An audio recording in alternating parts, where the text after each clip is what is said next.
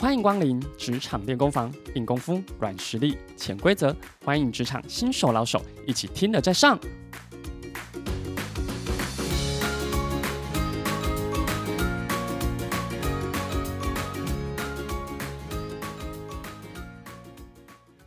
各位快乐分多金的听众朋友，大家好，我是诚挚的 Jason，欢迎加入今天的职场练功房。各位听众朋友，你们还记得第一天上班的心情吗？期待比较多还是紧张比较多呢？有听众朋友询问，第一天上班大家都没理我，该怎么办？你也有经历过吗？在这首歌之后与大家分享哦。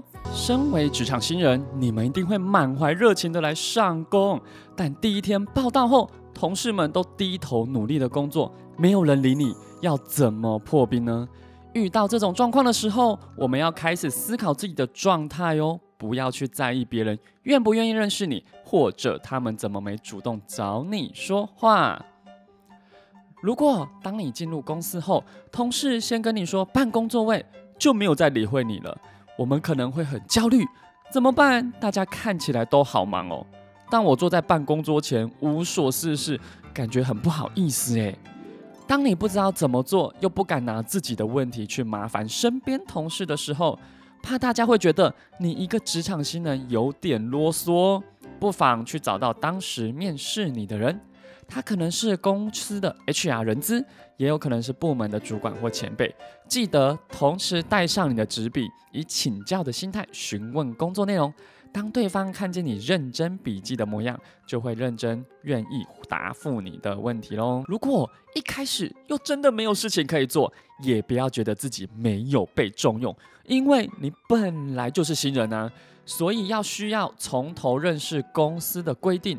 你可以先静静观察周遭的同事们，观察他们接听电话的技巧，如何和老板、主管报告工作。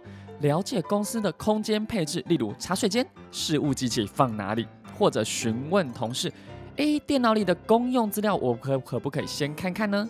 透过资料了解公司业务，可以更进入状况哦。如果同事都忙着做自己的事情，装作没有看见你，可能平常他也不善于跟陌生的同事有接触。如果因为对方的状况就影响了自己的心情，觉得公司同事都这么的不友善吗？哇哦，那真的太可惜了。当然，也有些同事是对新伙伴无法释出善意。你可以这么想哦，对他们来说，认识你一个新人，一开始对他们来说是没有好处的，所以当然没有认识的主动热情的打招呼喽。所以来一起练习预设的情况是。他们是真的忙不过来，这个时候你只需要问：诶，需不需要帮忙啊？如果回答是不需要，你也不用因此而受挫，更不要急着去说建立朋友之间的关系，特别说：诶，我带什么吃来慰劳大家哟。相反的，你要让自己更大胆、更积极地认识他们。一方面是增进安全感，扩张自己的范围；另一个方面，多认识一个人，也许他就是工作上的贵人喽。各位听众朋友，上班第一天，对所有同事来说，你是最没有包袱的新人啊！不管你带着什么能力来到这间公司，我们都需要对所有同事维持一个开放的态度，不要急着说第一天就能跟所有同事熟识，因为呢，这样才可以让你更放松的坐在办公室的座位上。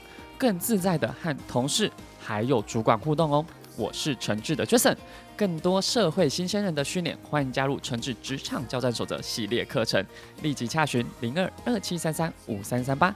谢谢大家收听本次的职场练功房，我们下次见喽，拜拜。听完今天的节目后，大家可以在 YouTube、FB 搜寻 Emily 老师的快乐分多金，就可以找到更多与 Emily 老师相关的讯息。在各大 Podcast 的平台，Apple Podcast、KKBox、Google Podcast、SoundOn、Spotify、Castbox，搜寻 Emily 老师都可以找到节目哦。